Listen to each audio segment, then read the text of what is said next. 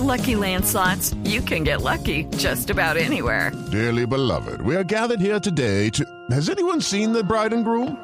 Sorry, sorry, we're here. We were getting lucky in the limo and we lost track of time. No, Lucky Land Casino, with cash prizes that add up quicker than a guest registry. In that case, I pronounce you lucky.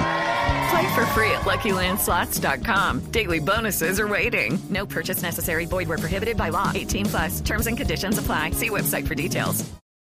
Yo le oí a usted una prédica muy impresionante porque usted dijo, me acuerdo, dijo ese domingo, dijo, lo que contamina es lo que sale, no es lo que entra. Y usted puso un ejemplo muy, dijo, el señor Santo Domingo, Ah, ¿no? sí. dueño, entre otras cosas, de esta casa editorial, como diría, ¿no? Y ustedes, él se come el paté y ustedes se comen la papa chorreada. Al final del día, eso sale a lo mismo. y así empezó usted la prédica. Así, no, no, no, ¿qué? Pues, y además lo dijo con una elegancia, pues que obviamente... Sí, sí, sí, pe- pero suficientemente Sí, claro. Pero suficientemente claro, dijo. Dijo, lo grave, y, y explicó por qué es que eh, en Israel y por qué se lavaban las manos y eso todo. Dijo, lo que contamina es lo que sale. Cada palabra que ustedes dicen contamina mucho más de lo que entra. Esa ofensa, ese insulto, ese insulto, usted no sea marica, no sé qué, nada, eso, eso no lo dijo usted, por supuesto, ¿no? Eh, ¿Cómo, cómo, por qué no nos explica eso? Porque a mí tal vez es de las mejores prédicas que yo le he leído a usted. Y, y obviamente yo llegué a una conclusión que no la dijo usted porque no de tener asidero científico, y es que la lengua es uno de los órganos más pequeños de, de- del cuerpo, pero es el que más daño hace. Sí, sí, sí. ¿Cómo evitar uno hacer daño con la lengua? Yo todas las mañanas cuando me llego aquí a Mañanas Blue, oro. Ajá. Y siempre digo, Señor, que no vaya a salir una injusticia, que no vaya a salir una calumnia, que no vaya a destruir la vida de nadie, porque la lengua hace mucho daño. Claro. ¿Cómo evitar uno esos ataques? Es que... Bueno, ahí estamos hablando de dos cosas. Uno, la lengua y otro, el corazón contaminado. Así es. Ahora, obviamente están, están conectados, ¿no? Yo tengo que trabajar con, con lo, lo que está dentro, pero, pero Jesús lo dijo. El problema, aún una persona que nace en un buen hogar, nace, la Biblia dice, en pecado. El pecado está en todos nosotros, ¿no? Lo que... Lo, el ladrón, el- la, la ocasión es la que hace al ladrón, ¿no? Si yo tengo situación financiera terrible y veo la oportunidad de robar, sin darme cuenta, yo puedo robar. O, y, y esto pasó, ¿no? Nosotros vivimos al, al frente de un bosque y un día un depravado se, se paró, o sea, mi hija estaba mirando por la ventana y se empelotó al frente de ella. Y cuando ella me dijo eso, ella tendría siete años, ocho años, yo me llené de tanta raya que quería matar al tipo ese. ¿Por qué? Porque ¿cómo va a hacer eso? Entonces, lo, pe- lo peor de mí salió en una situación así. Y es que eso está en nosotros.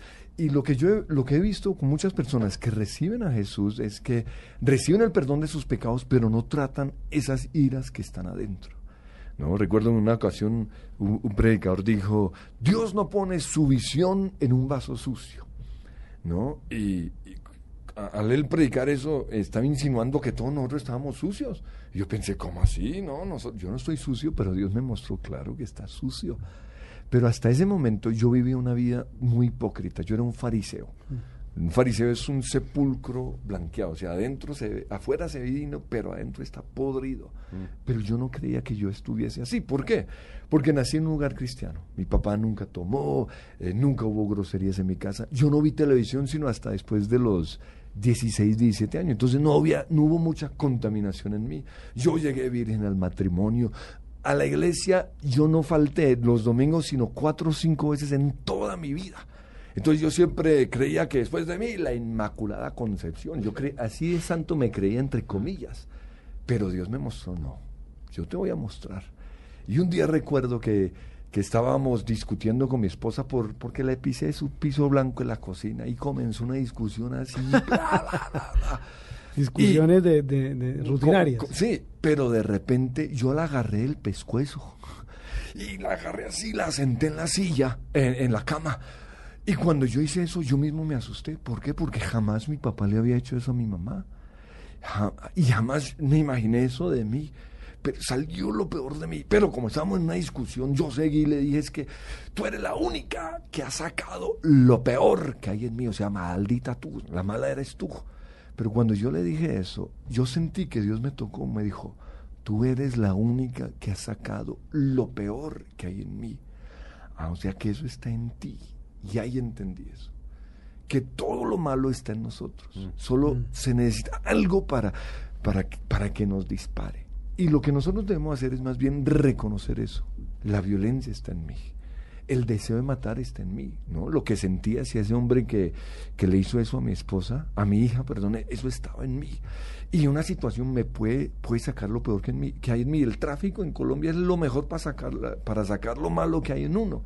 Pero en lugar de decir, no, yo no soy malo, yo no soy pecador, yo no soy violento, yo no", lo que debo hacer es, sí, reconocer, en mí está eso, eh, ahí está un asesino, en mí está eh, eso que, lo, que me llevó a agarrar a mi esposa del cuello y comenzar a trabajar con eso.